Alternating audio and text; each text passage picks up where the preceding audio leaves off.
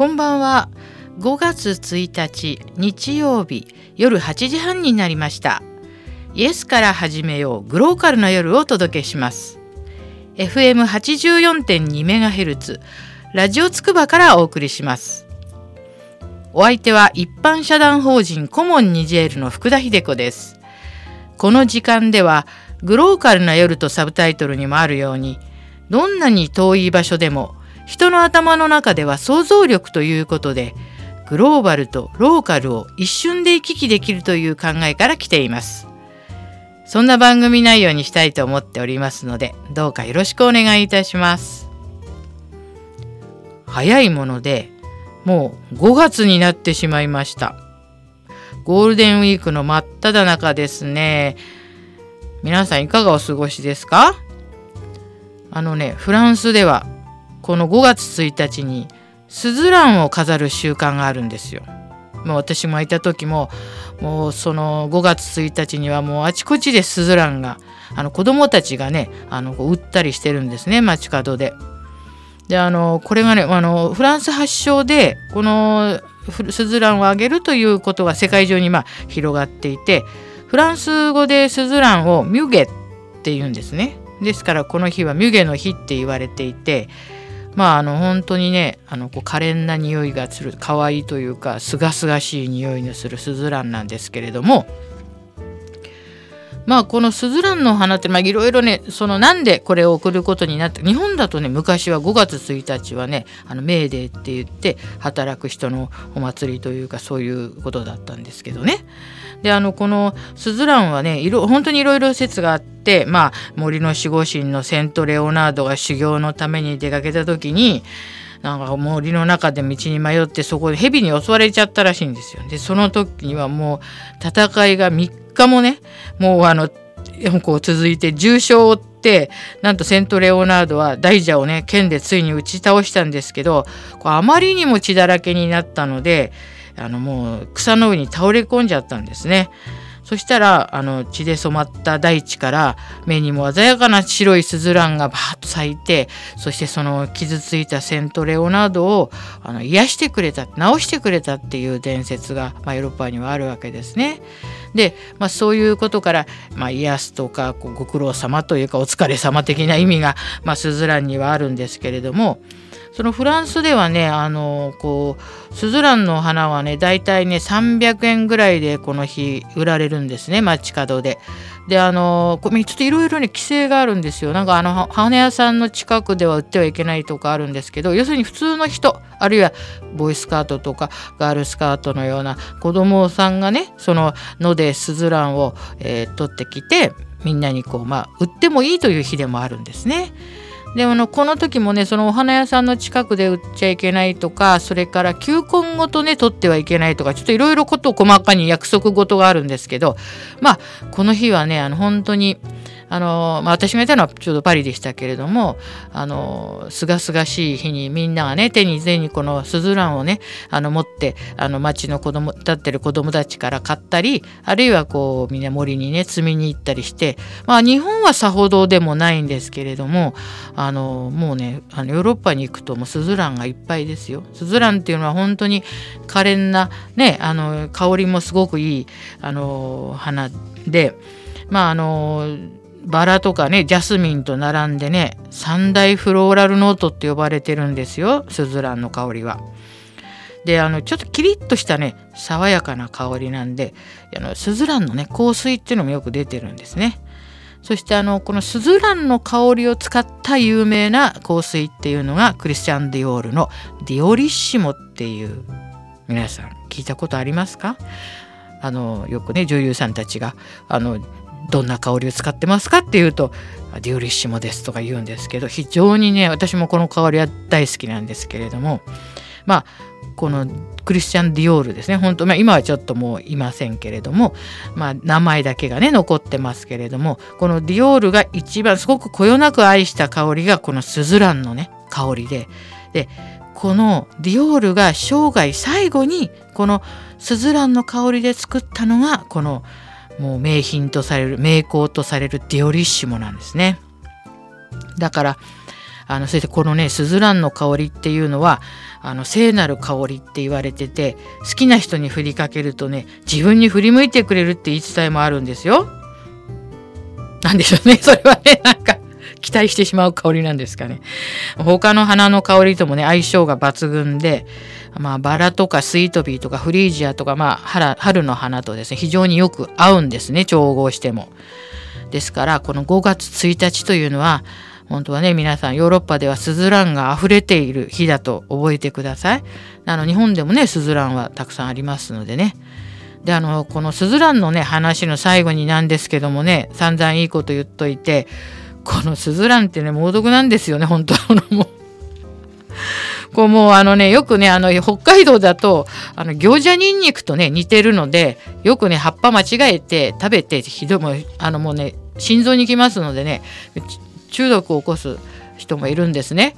であのスズランをこう花瓶に入れてねその刺していた花を刺していた水を飲んでもダメなんですよ。だからこの可憐な可愛いでもね多分そういうまあ毒もねあのこう表裏一体で多分ジギタリスとかもそうですけどそういう毒だけれどもなんか少し調合したりすると心臓とかも気付け薬とかもねなるのかもしれないなと思うんですけどまああの本当にね可愛い可憐な花ですけど花瓶にねの水もまあ花瓶の水を飲むってことはないですけれども まあ飲んでもねダメですよ。であのスズランのね話からねあの実はねこの今日はねどこの話になるかっていうとフィンランドの話したいんですよねあの同じちょっと爽やかな感じっていうんじゃないんですけれどもあのフィンランドもねすごくね私はね注目してるというかいい国なんですよ。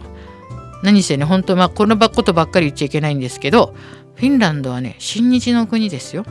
それはね日本が日露戦争でねまあフィンランドの敵であるねロシアをね任した時からもうフィンランドはね日本人が大好きになっちゃったんですよ。だから桜祭りとかもしてますよ。あのフィンランドって、まあ、ラジオなのでねちょっとあまり場所とかもあの詳しくこう説明しても、まあ、皆さんでもね一応世界地図、まあ、小学生の時から見てらっしゃるでしょうからフィンランドって。北欧の国だって分かりますよね。でねであのねまたなんでそのスーザランからちょっとフィンランドって福田がちょっとこうシフトしたかというとあのこのフィンランドの人口と GDP があの規模がねほぼね日本の北海道と同じなんですよ。で私とするとなんかスズランっていうとねあんま暑いとこには耐えませんからねやはり北海道っていう感じがするんですよね。でこの5月1日のこの爽やかな季節にこのちょっとフィンランドのことをね今日ちょっとお話ししたいと思うんですね。でもあのまた福田のことですからフィンランドは社会保障が厚いとか、まあ、福祉がいいとか、まあ、そういう話はねあまりしませんよ。そういうのはねあのウィキペディアで調べてもらうと出てますからね。フィンランドはね皆さん知ってますか？あのエアギターっていうの。エアギター世界選手権ってあるんですよ。あの日本でもなんか2006年とか7年に大の字王子とかいう人が優勝しましたよね。で金剛地武さんとかも。あの世界大会はねこれはねフィンランドでやってるんですよ。であのねフィンランドっていうところは、まあ、どこの国でもねあの地域おこしを兼ねた祭り的イベントってたくさんあるんですよ。あの大きなチーズを転がしたりねなんかいろいろあるじゃないですかあのなんか泥の中を走ったりとか町おこし的ですよねああいうのね。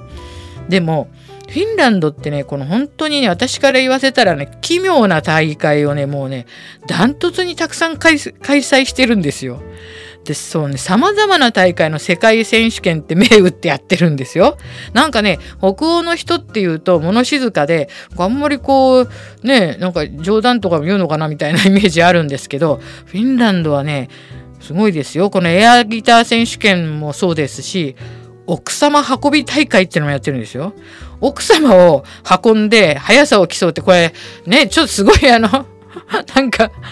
これね、あの、いろいろ体格があるからね、奥様にも。これハンデになるのかどうなのか。まあ、そしてね、あのね、奥様の体重と同じ量のね、ビールが送られるんですよ。でこれ重い人を運んだ方がいいのか、軽い人を運んだ方がいいのか、わけわからないですね、優勝するためには。そんなのもしてるんですよ。次はね、あの、こう、フィンランドって言うと皆さん、ノキアっていうあの、会社知ってますか？携帯の人かっこいいですよね。あの、ヨーロッパ行くとノキアの使ってる人すごく多いんですけど、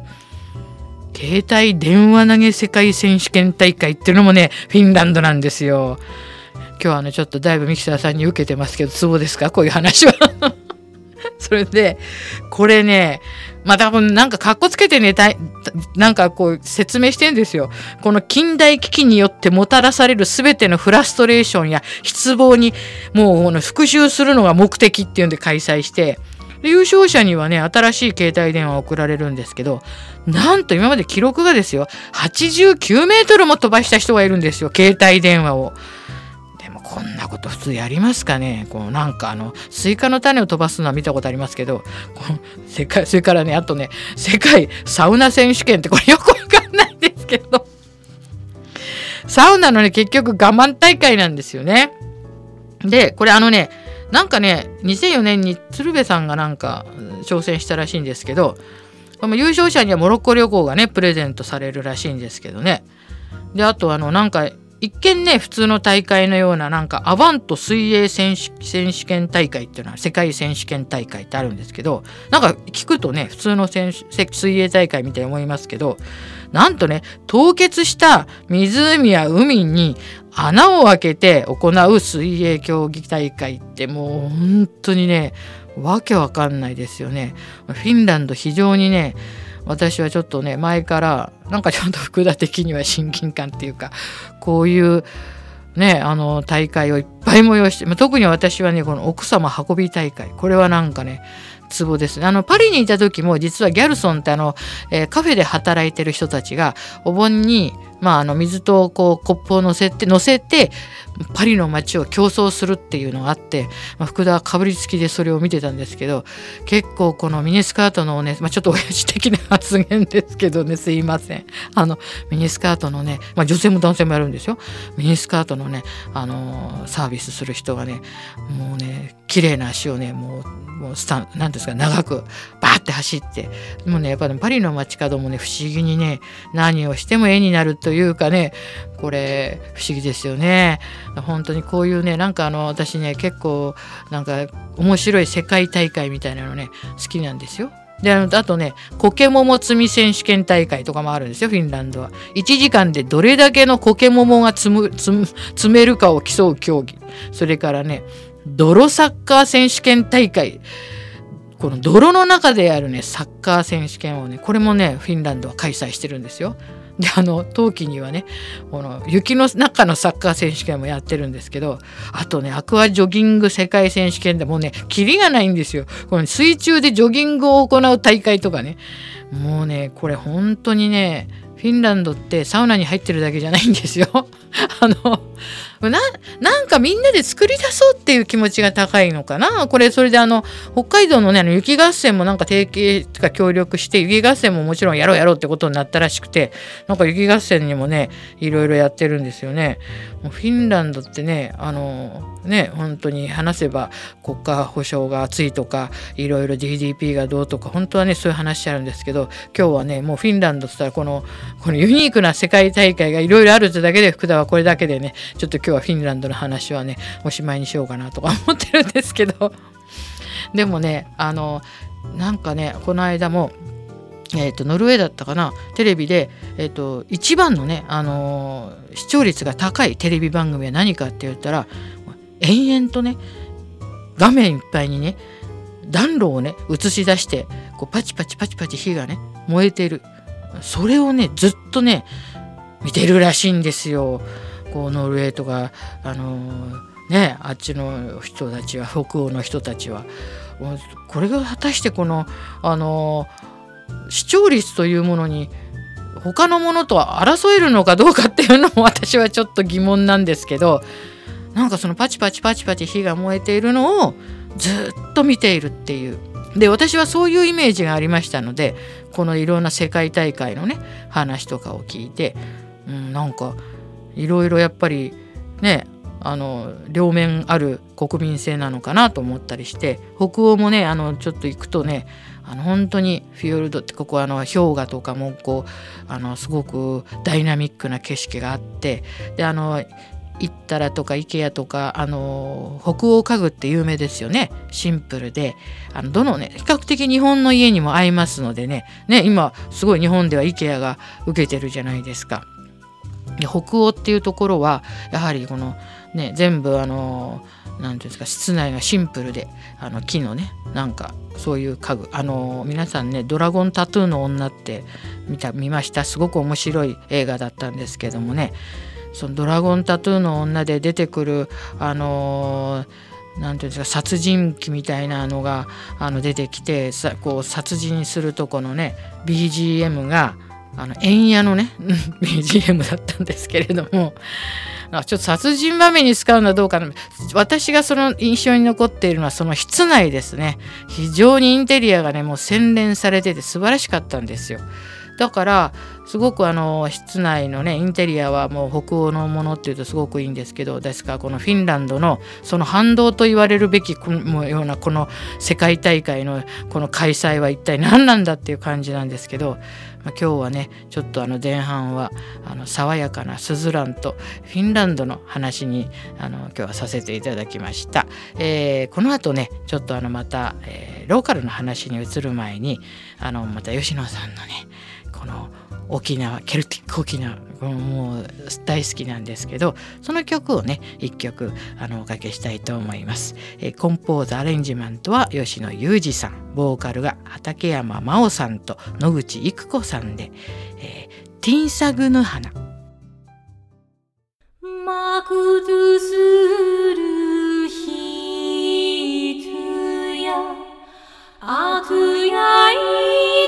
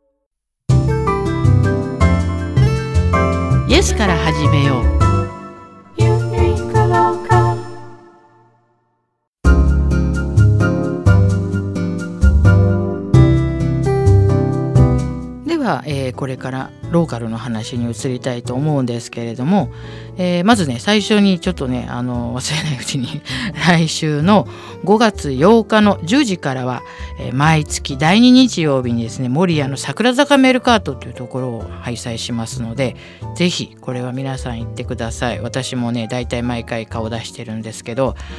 あの守谷のねイタリアって言われるところでねあの本当にこう関東平野がね山でもないのに見渡せるという素晴らしい場所でロケーションですからそこで本当にイタリアに来たような気分になるこうお店だけでなくお庭というか外もねすごく素晴らしい。そこにいろんなお店が出ますのでね是非あの守谷の桜坂メルカート10時から行ってください。美味しいものもたくさんあります、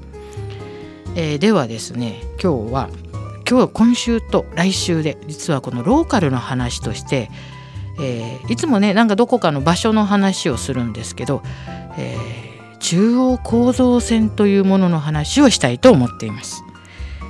今ねいろいろ断層とか皆さん多分テレビで聞くことが多いと思います活断層とか。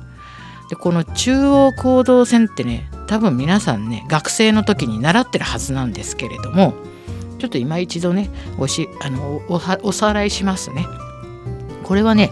関東から九州にかけて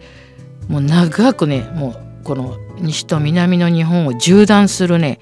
ま、大断層とも言うべきものなんですよね。であのこれねあのナウマン像って皆さんどう知ってますよねハインリヒ・エドモント・ナウマン像ナウナウマンっていうあの地質学者に命名されたんですけど、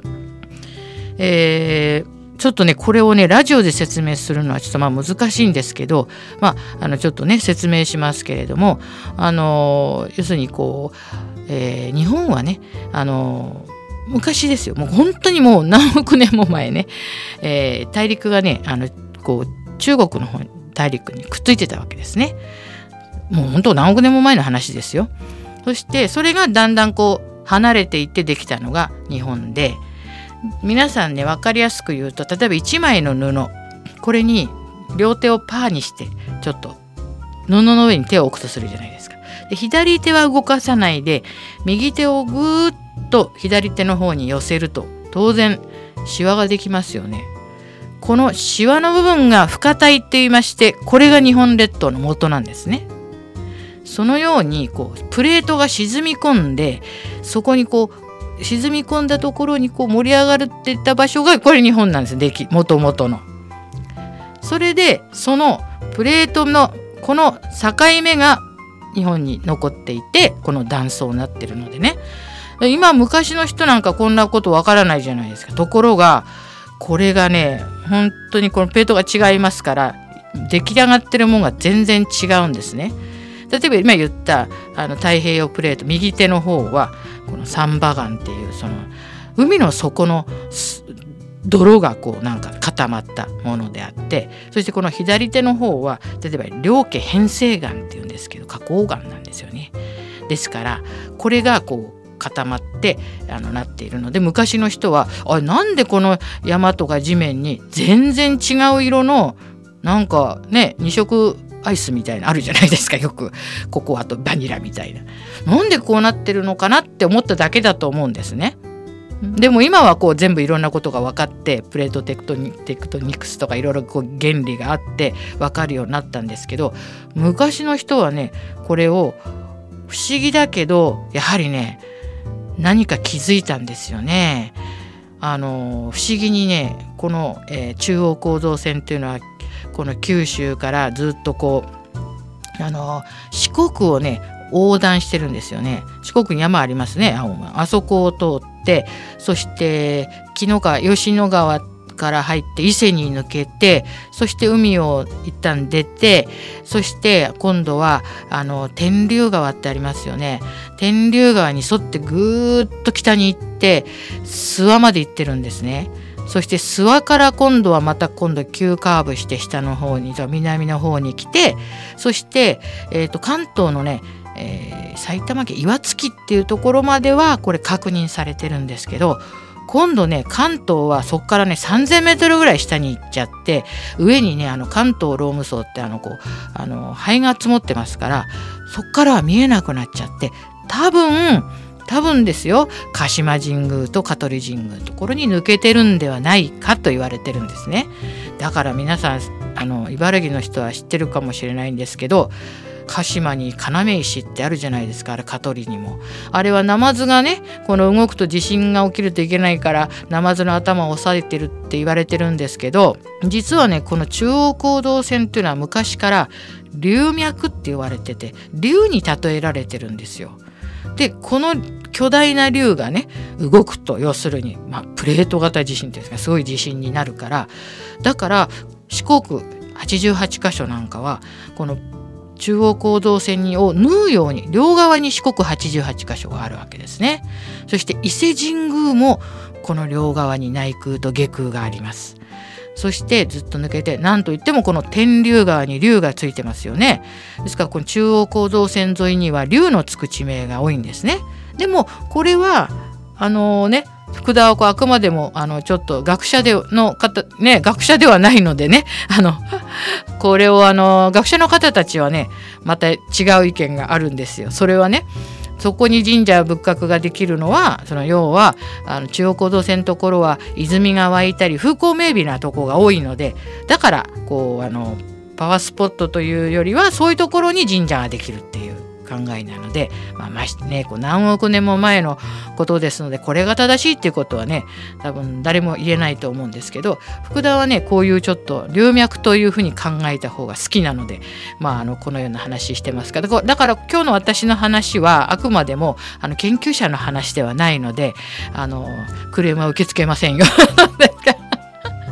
これは私のねこのちょっと私なりに好きな話をしてるんですけどでこの中央行動線っていうのが、まあ、最近ちょっとこうやっぱりね熊本の地震とかで注目されていろいろこの中央行動線博物館っていうのがねジオパークとして長野県にありますからね。あの福田6月に行く予定ですよそこに。あの非常にねこの中央行動線っていうのはあの、まあ、ローカルが日本を考える上であの大変ね興味深いものとなっています。そしてあのよくね最近ニュースでも出てきますけれどもこれが四国から九州に入ってどういうコースをたどってるかっていうのがちょっとわからないんですね。2つ説があってこのどちらにしても阿蘇山を避けてその北と南にあるっていう説があるんです。どっちかっていうのはよく分かってないんですね。まだね。まあそりゃそうですよね。地面の中のことですからね。そしてこれを多分知っていろいろやっていたのではないかと思うのが弘法大師なんです実は。弘法大師はこの中央構造線という存在をすごく意識していて高野山もありますからね。中央構造線の近くに。ここはね実は中央行動線っていうのはね鉱山が多いんですよやはりすごい力がかかっていたりして全然違うものが、まあ、擦れ合ってるっていうか圧力かかってますよね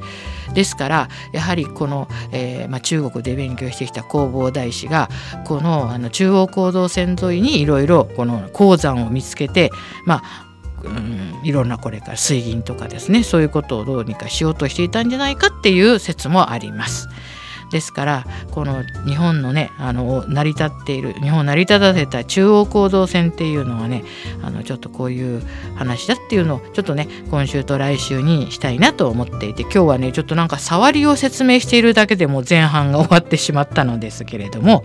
そういうわけで、えー、またあの皆さんあのこれからもね折に触れて、まあ、中高度線の話はしたいローカルの方でしたいなと思ってるんですけどでもね実は本当にあの海外の方にもいろいろ地質学的に面白いとこがあってそこで神話が生まれたりそこで昔話が生まれたりまあそういうあの博物館ができたりしていてこれはそういうところも好きなので私はあのあちこち行っているのでこれからもねそんな話もねあのしたいと思っています。ます。まあ、あの地震はね本当にあのいつどこで日本の場合は日本はね火山帯の上にありますからねいつどこで起こってもおかしくないと思っていますのであの皆さんもねあの備えあれば憂いなしっていうかもう本当にそればっかりは日本の力でどうにもできないんですけどどうか気をつけてあのねあの暮らしていただきたいなと思います。もう本当にどこで起こってもおかしくないですからね。まあ、なんか最後そんなあの中央行動線の話からあの地震の話になりましたけども、まあ、あの皆さんどうかあの5月をね爽やかな季節なので、まあ、連休のね皆さんどういうスケジュールになってますか？あのどっかにお出かけですかね？どちらにしてもこの季節をね楽しんでください。はい、では今日はこの辺であのお別れしたいと思います。ではまたさようなら。